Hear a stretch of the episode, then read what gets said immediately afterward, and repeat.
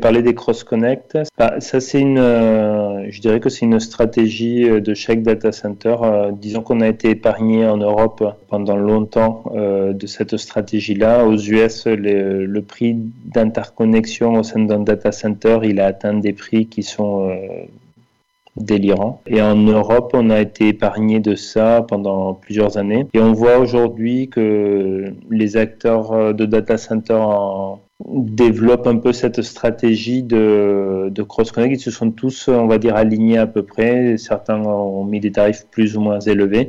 Mais je considère qu'on reste encore euh, en Europe dans des niveaux qui sont raisonnables pour, euh, les, cross-connect. Euh, J'irais pas dire qu'un data center. Il y en a certains qui, commencent peut-être à, augmenter ce, prix-là et, euh, souvent euh, on peut considérer que, que ce n'est pas justifié.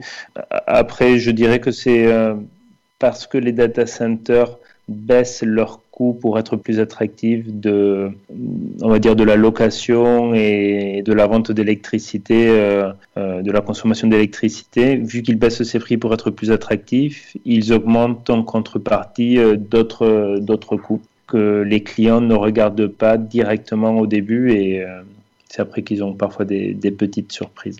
Je dirais il suffit d'être, de faire une bonne analyse au moment de, de retenir son data center pour estimer tous les coûts à T0 et faire le bon choix. Est-ce que vous ne craignez pas quand même qu'à un moment donné, tout simplement un législateur qui mette en place une régulation là-dessus? C'est un risque. Après, je pense qu'on est assez loin. Euh, en tout cas, je l'espère.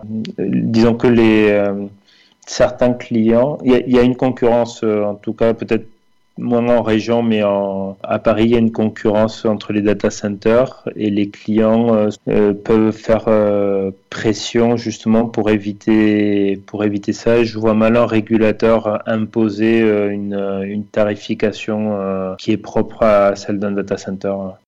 Je dirais que chaque data center est, est assez libre d'appliquer sa stratégie aujourd'hui et les clients mettront la pression pour éviter pour éviter ça. Le risque, c'est qu'il y ait une, euh, une sorte d'entente entre les, les, data centers pour, euh, ou une tendance qui fasse que le prix euh, aille à la hausse. Mais à ce moment-là, les, je pense qu'il y en aura toujours qui, qui chercheront à, à se démarquer en, en ayant des prix attractifs à ce niveau-là.